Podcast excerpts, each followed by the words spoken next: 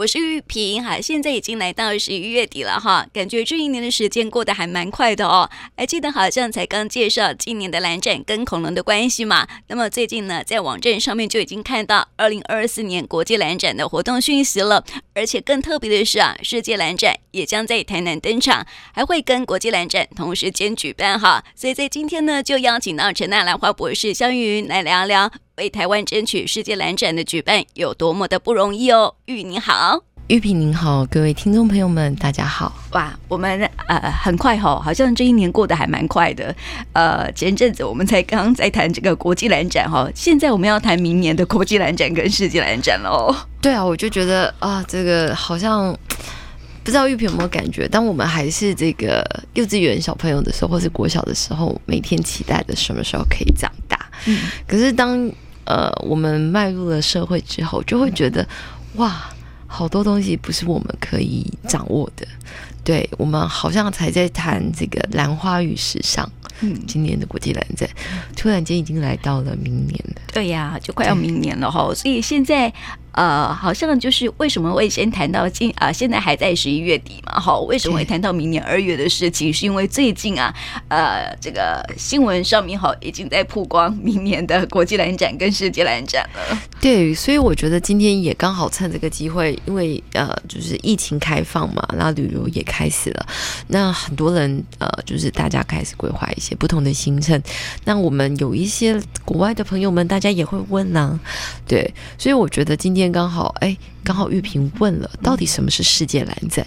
所以也开启了，就是，哎，我们今天想跟各位听众朋友们分享的一个话题。嗯，没错，就是这个国际蓝展，我们知道每年哎呃后壁都有嘛，哈。对。但是呢，这个呃世界蓝展呢，哎，世界蓝展可能这个听众朋友就比较陌生。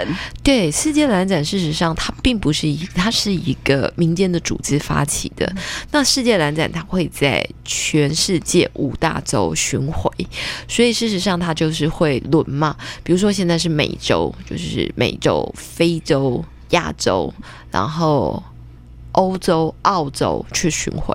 那你基本上就是它每三年呃就一轮，对，因为它会跟那个亚太兰展会有一点点就是交错，所以就是每三年一轮的情况底下，你会算算看。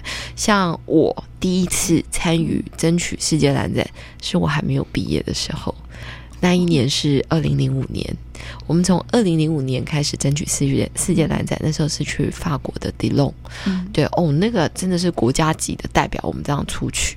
然后三年后，呃，是在美国的迈阿密也继续争取，因为大家争取的其实都是三届之后，嗯，三届是几年？九年，对，所以后来的那个我们没有争取到的那一届是在新加坡，所以迈阿密之后在新加坡。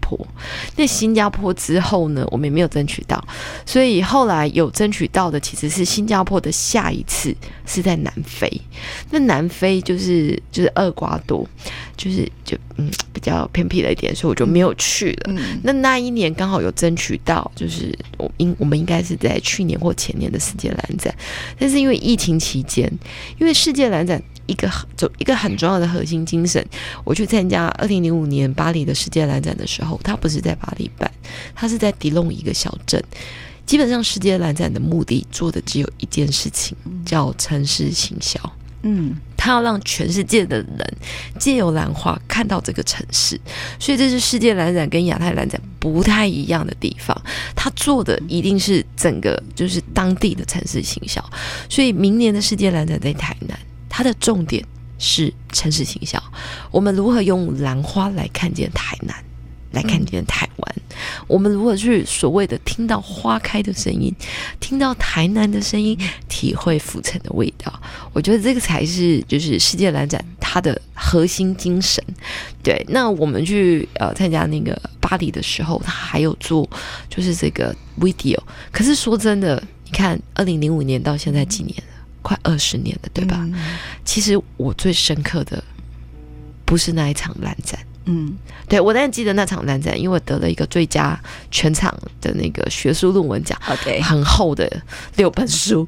除了这个以外，我印象最深刻的是那个城市，嗯，对，那个城市叫迪隆，那个城市的地板上有很多的猫头鹰，旁边有很多的猫头鹰，所以你看，这个世界蓝展在法国的这一场，它成功的行销了迪隆，它是一个小城市。嗯、那它后来办在迈阿密，迈阿密，它也因为这个世界蓝展，我还记得它派出了鹦鹉，哦、我只记得的那个鹦鹉，鹦鹉与迈阿密。对，那后来我有参加的是新加坡，那新加坡没没有办法，他就办在那个地方，反而就没有那么强大的城市行销的概念。但是不可否认，因为世界蓝展而带来的人潮，对于整个新加坡植物园也是有非常非常大的效果。那当然，因为疫情期间我们没有办法对外开放，所以世界蓝展的这个组织这个协会也给了台湾再一次的机会，就是在明年二零二四年，哎。就是有一个让台湾用兰花来展示台湾本体兰花如何进入生活，如何借由兰花看见台南，看见台湾，所以这是世界兰展的整的一个核心精神。我觉得今天可能真的要拜托玉萍后把这个世界兰展的讯息，咱们放在 FB 上跟大家来呃宣传一下。其实世界兰展做的就是城市形象，所以如果我们希望大家看到台南。嗯，大家看到兰花，如何去让大家看到浮沉四百年兰花与台南的关系？我觉得这是一个呃非常好的机会。那当然也是欢迎各位听众朋友们，哎，尽量的把你的朋友邀过来。你看，在我的城市要做这件事情哦。对、嗯、对，呃，所以我们就很好奇了哈，为什么会特别选在台南？就是因为台南呃是。呃，兰花重镇是是不是？对，对，因为全世界唯一的一个兰花科学园区就在这里。但是我们当然不能，世界兰展当然不能像以前一样叫大家舟车劳顿，不知道怎么坐车坐到了后壁嘛，嗯，对吧？那你要交通方便、住宿方便、什么方便？对，当然就是选在这个。高铁站旁边的沙仑大会展中心，一、哦、方便。我本来还以为说是不是跟国际兰展，因为是同一个时间呐，哈，就是说二零二呃二零二四的国际蓝展跟世界蓝展是同一天哦，啊、呃，来开幕，然后呢，举办时间是一样长的哈。但是啊，哎，我本来以为说他是不是也在附近，你知道吗？他没有，因为世界蓝展在我们呃就是成大承办的时候，我们那时候就有跟那时候的市长赖清德呃提过一件事情。台南如果没有就是类似会展中心，不适合。对，因为乌苏林的那个地方，它就是一个文史的改制，它并不适合这些国际观光客的来，而且真的交通很不方便。对，所以而且那个地方是一个生产区域，它并没有办法让游客到处去晃。而且你到了晚上，你能干嘛呢？对呀、啊，而且。而且世界兰展刚刚玉说到，就是一个城市城市行销的概念，对。所以我觉得这里，因为到目前为止，台湾因为这个个人的这个政治这个生态，所以现在其实我们也不知道世界蓝展要干嘛。那我们在这里啦，就是我跟玉萍，或者是我们成大是。我们会做一些事情，我们会希望，啊、呃，我们如何把兰花，如何把台南给呈现出来？虽然说我们的力量不大，但是我们也希望，就是也邀请各位听众朋友们，在期待明年世界蓝展的时候，我们可以一起把我们喜爱的台南分享给大家。嗯，对，尤其是哦，我们的节目啊，算一算也十年了哈。这十年来，我们不断的推广这个兰花，它的美，兰花它的奥妙，兰花它对我们生活的影响哈。所以我相信了，这个或多或少在我们收音旁的听众朋友哈，也慢慢被我们洗脑了。而且玉萍，你知道吗？我们现在在讲二零二四年的世界兰展，你知道咱们十年前就是因为什么而开始吗？我记得啊，那时候不是邀你上节目吗？宣传世界，宣传国际蓝展。对，对，我们是因蓝展而结缘，嗯、所以其实到呃，从二零一四年到二零二四年，错了，我们那时候是讲成达蓝展线。成大兰在线，嗯、对。对，那二零一四年到二零二四年，那我觉得基本上就是人生没有多少个十年，那我觉得我们也很希望，就是各位听众朋友们，从现在开始可以跟着我们一起，咱们把这个十年回顾一下，嗯，对，回顾我们也是回顾你们自己。哎，对，兰花在你心中落下了什么样子的种子？那兰花在你心中让你感受到了环境，或是让你感受到了这种嗯温暖的感觉，因为你知道吗？FB 有时候就是一个。记忆录记录，那最近我常常会跳的跳出来，因为就十一月嘛，都是成大校庆，我就看到以前就是哇，我们在医院办蓝展，嗯、就是小朋友很感动的时候，还有一些病人啊，还有一些看就是志工，然后他们觉得你在这里办蓝展，我一定要在旁边弹钢琴，我要弹给兰花听，然后有那个小朋友看着那个兰花，非常开心的叫着爸爸妈妈，然后你看到那个就是因为家庭。有一些状况，然后那个志工一直跟我说，因为你们办的这个蓝展，我真的觉得我重新有了希望。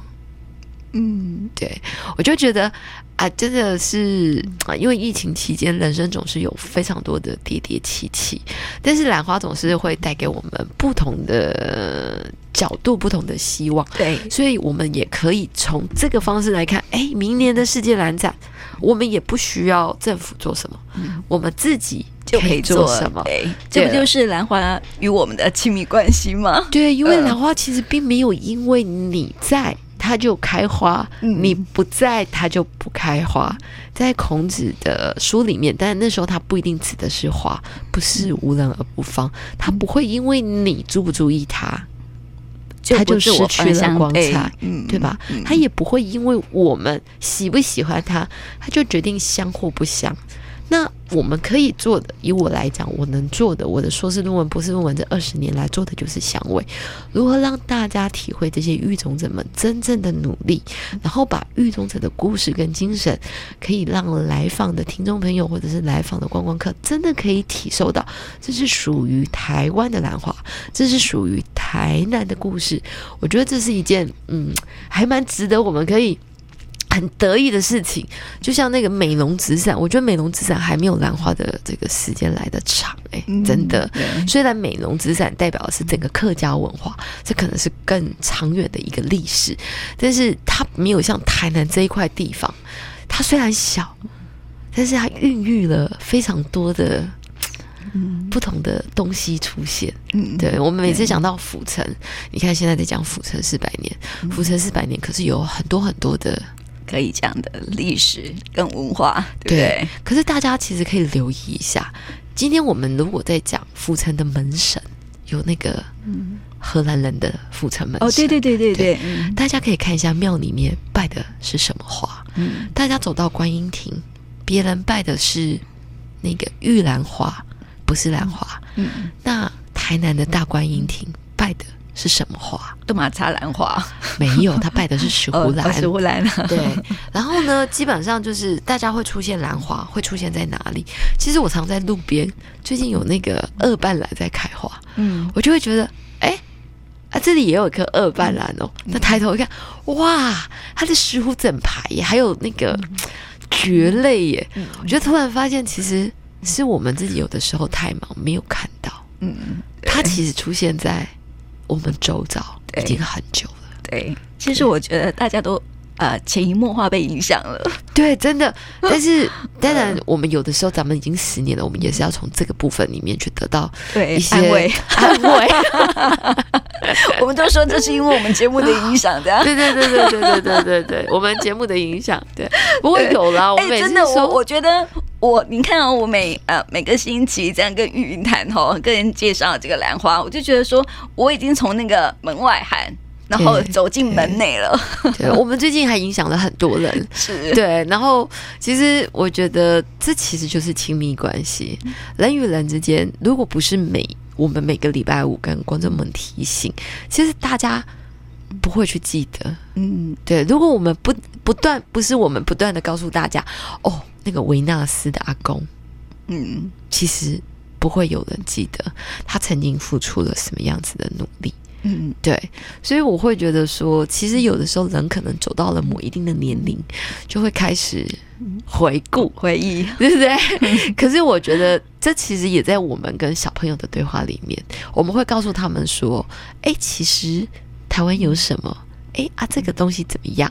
那小朋友其实他在耳濡目染里面，他接受的其实就是文化。对呀、啊，这十年来其实我们做了很多哈，然后讲这个兰花的故事，讲兰花的文化哈。我记得说啊，台南四百之前我们有一个兰展，成大兰展哈，就是在奇亚桃。奇亚桃，哎，我觉得好呼应台南四百哦。呃，我觉得我们下一次可以来讲奇亚桃的故事，因为那个时候我们是完全讲一个呃台南呃四百年前，他就是在台南文创园区，这是在北门。那个地方就是有出张所之称的，那个时候它是什么样子？然后我们去呈现那个样子。对。然后那个时候我们还把这个什么奇异果啊、芒果啊、各式各样的水果来告诉大家：哎，你不要小看这些水果，这个水果后面都是有故事的。然后告诉大家怎么去认识兰花，然后怎么去看到一些老东西。然后最后我们好像是做了一个兰花梦。就让大家去体会四百年前到四百年后，你如何把这些兰花入菜入席，让大家喝得到，在那个当下去体会那个感觉。哎，那个影片我还在，我觉得我们大家其实看过那个的人，其实都还蛮有感觉的。哎，我觉得可以来回顾一下哈，因为毕竟有有一些听众朋友可能嗯不太清楚吉亚桃跟兰花。到底有什么样的关系？对，而且其实，在奇亚桃的时候，其实奇亚桃虽然是四百年前，可是大家有没有想过，一百年前的兰花是出现什么样子？就像我们最近跟玉平常在讲，以前在台北有相反，以前的兰花，如果你从山上采了，装在哪里呀、啊？装在什么地方才最安全呢、啊？一定不知道，对不对？其实这些东西都是存在我们的生活当中，但是它有的时候出现在旧书摊。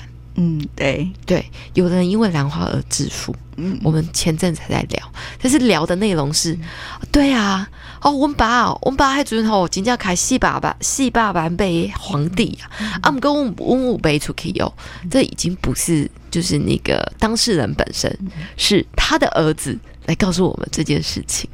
那接下来会不会是他的孙子？